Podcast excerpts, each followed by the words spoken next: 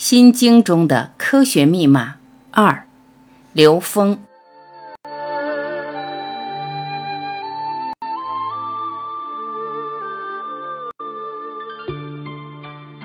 一色空不二，五蕴如是。色不异空，空不异色，色即是空，空即是色，这叫色空不二。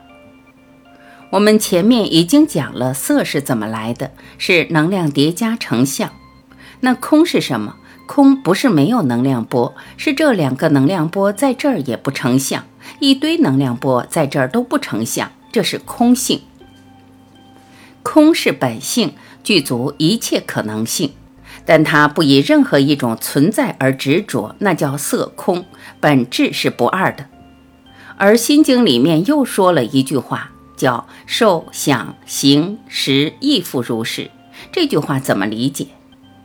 五蕴是色受想行识，那五种特征能量成了相的是色，而产生能量纠缠，产生共振，让我们有感觉的，这就叫受，让我们开始形成概念，形成逻辑关系，形成信息集结，这叫想。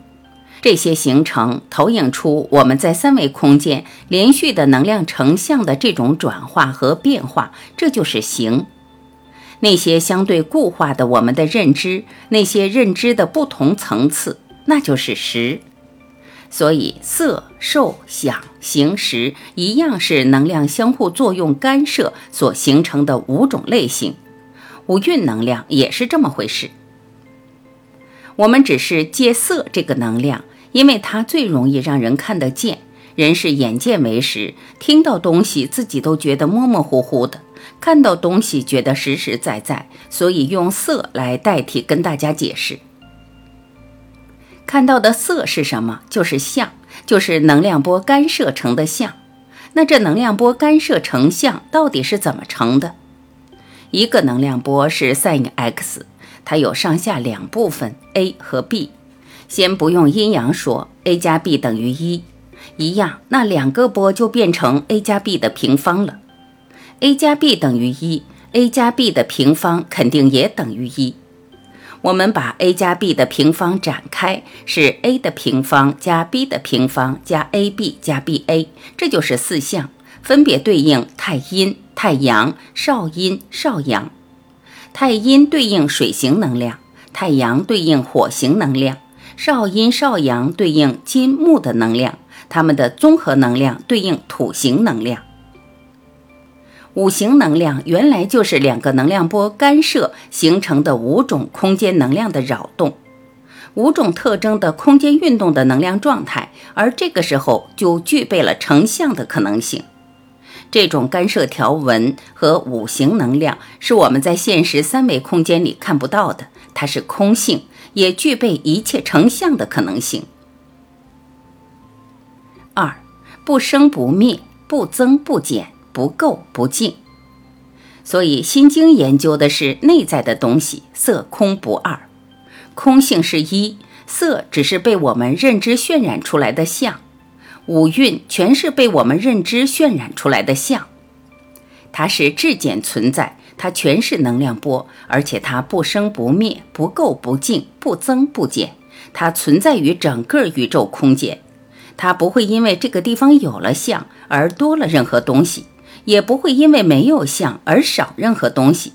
它所谓的生生灭灭，所谓的成住坏空，都在有限空间里面呈现。所以我们就知道，我们的生死、开始、结束，所有事情的成住坏空，只是在这个三维空间里面，我们有时间这个概念的时候，才有我们看到这个生命的顺序。到了更高一个维度，根本不是这么回事儿。所以超体里面有一句话，这句话说的很经典。这个科学家说，这个宇宙出现生命的时候，细胞就在选择。当环境适应细胞存在的时候，它们选择繁衍；当环境不适应它们存在的时候，它们选择永生。什么是永生？纵向提升维度的时候就是永生，提升到四维就是永生了。你在时间轴上就可以任意走了。三，无色声香味触法。我们老祖宗传下来的这些智慧，本质上是让我们永生的。先天八卦是让我们纵向彻悟，后天八卦是让我们在三维空间玩的。半部《论语》治天下，上半部是让我们永生的，让我们彻悟；下半部才是让我们在三维空间和谐存在。天行健，君子自强不息，指的是我们的前道能量。是生命的纵向提升，是让我们永生的。地势坤，君子厚德载物，指的是我们意识能量和物质能量高度和谐于当下，这也是为我们纵向提升创造条件。因为只有当你和谐存在的时候，你才能拥有具备提升维度的可能性。这就是中庸的本质。存在还有一个描述，就是无色声香味触法。我们在三维空间里面，我们的存在感全是由我们的眼、耳、鼻、舌、身、意而产生的色、声、香、味、触、法这种存在感建构在三维认知系统的。而到更高一个维度，我们三维的色、声、香、味、触、法，实际都是一些能量关系。能量关系在更本质的投影源里面是另外一种状态了，不是相上的这些事，所以它一定会被超越。心经在质简存在这个描述上，这种能量关系在更本质的空间状态已经不是这种表象化的东西，它是内在的能量关系。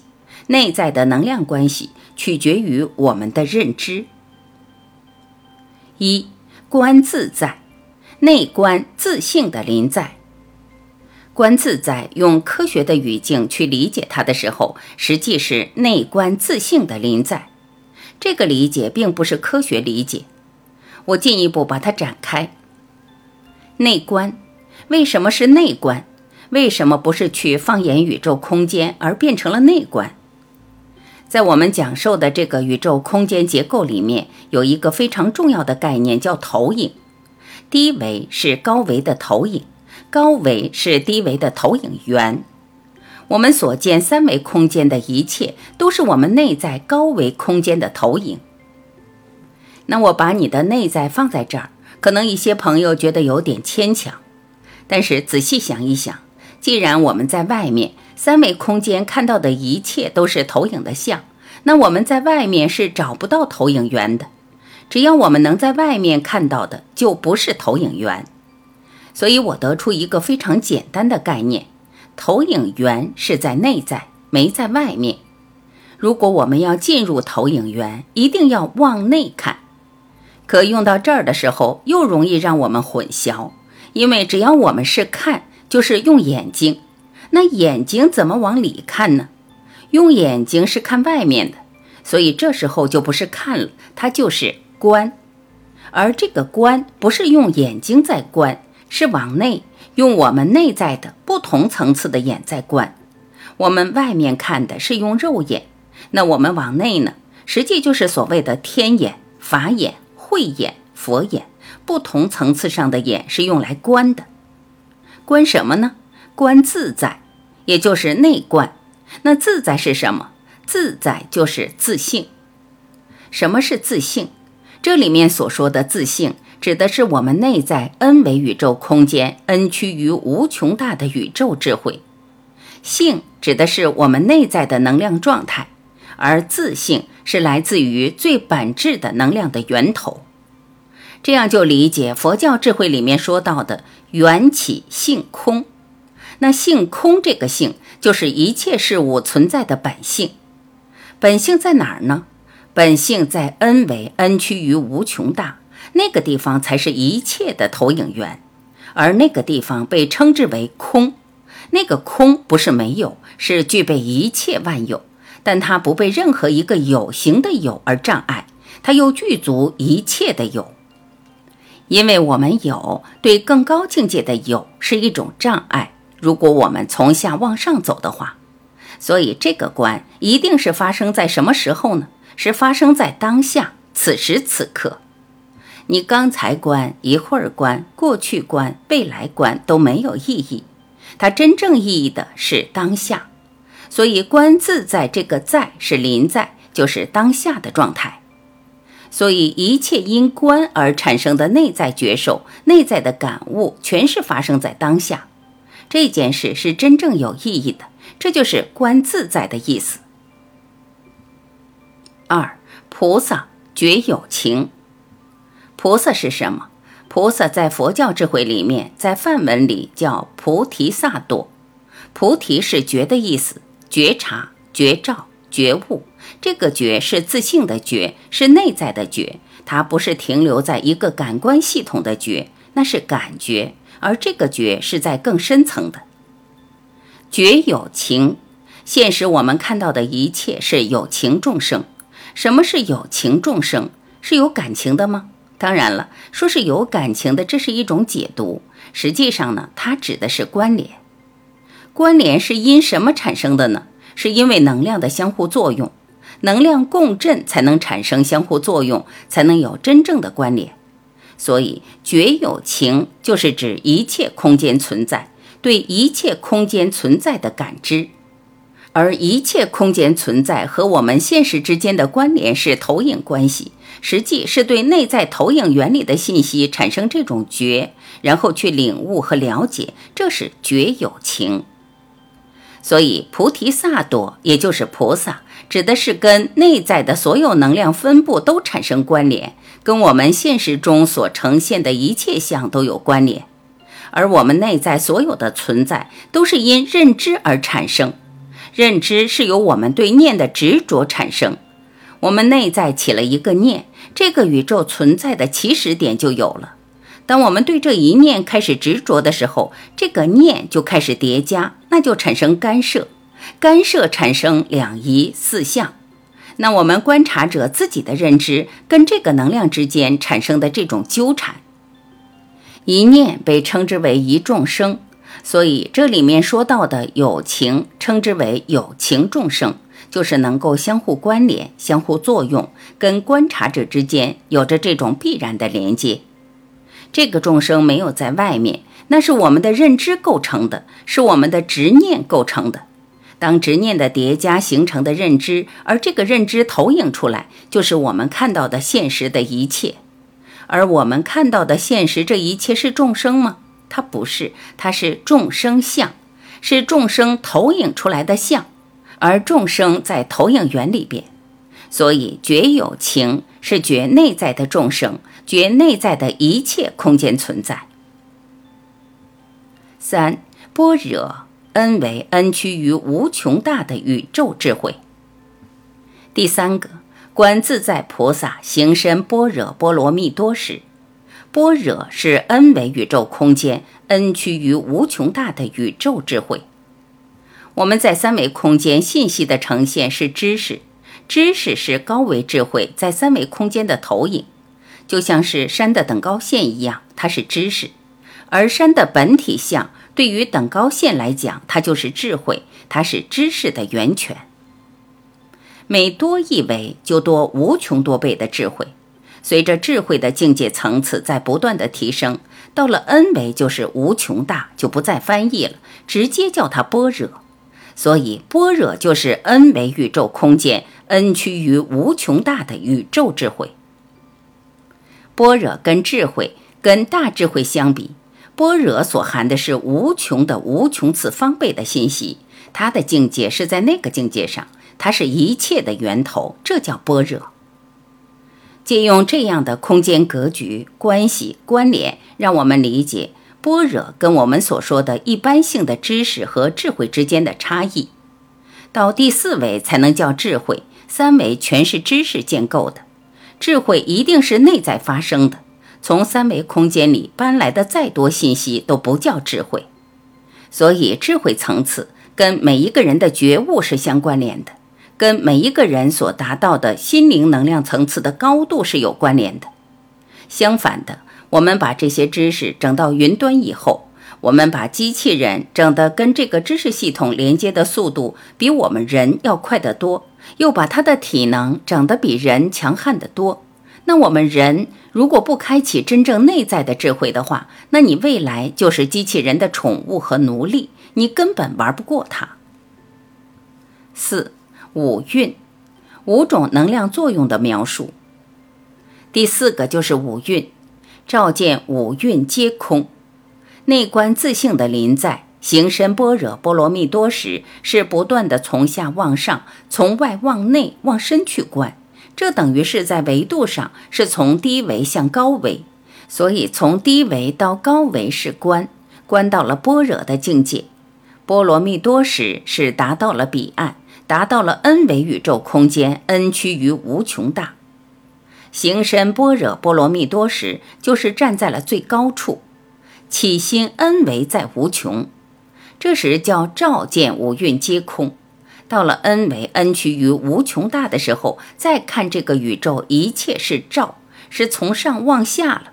照见五蕴皆空，照见所有能量关系，是具足一切可能性。但他不执着，不被任何一种可能所障碍。他能看到这个能量运动的本质，而且他能照出一切可能，可以创造，这叫投影。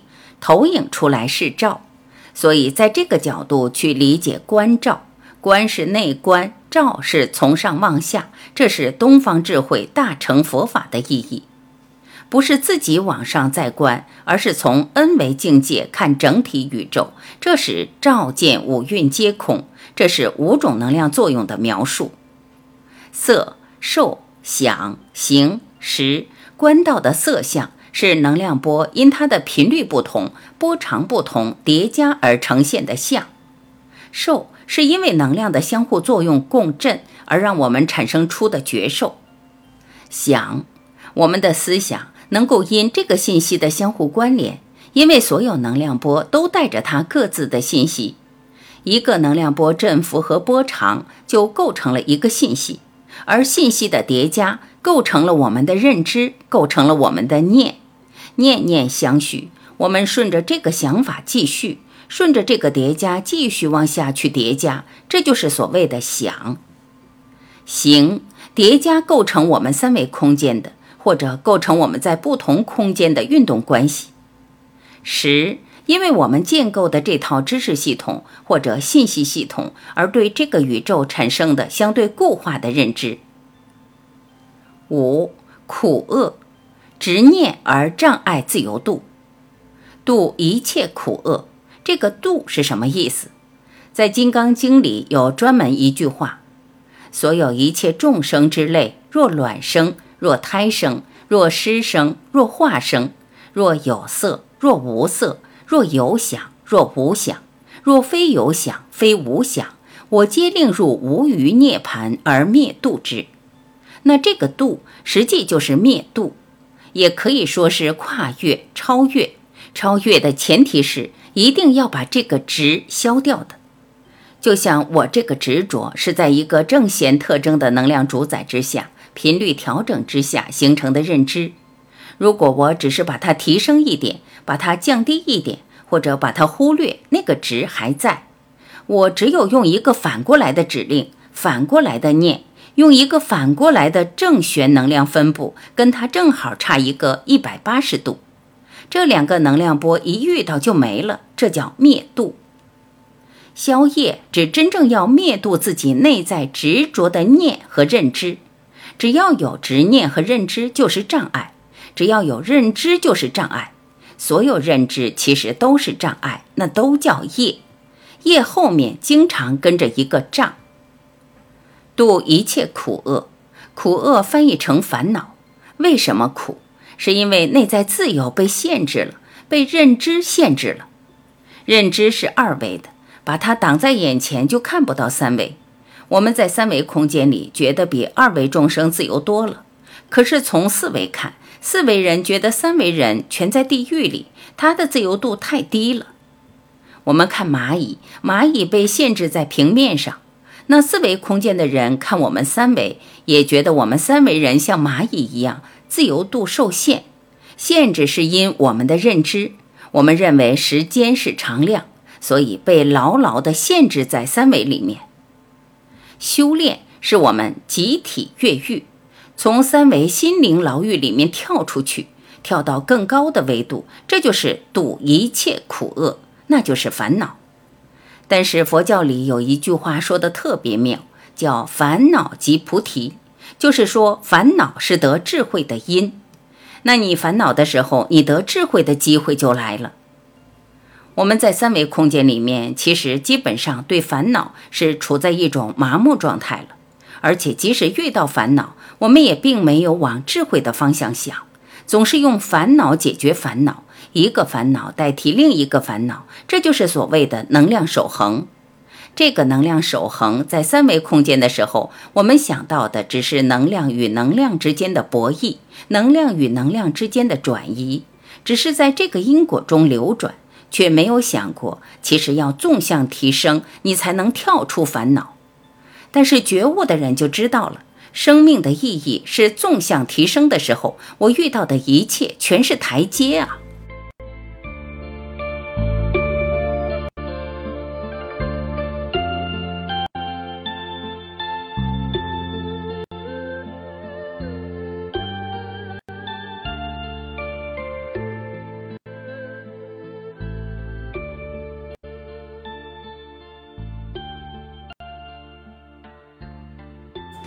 感谢聆听，我是婉琪，再会。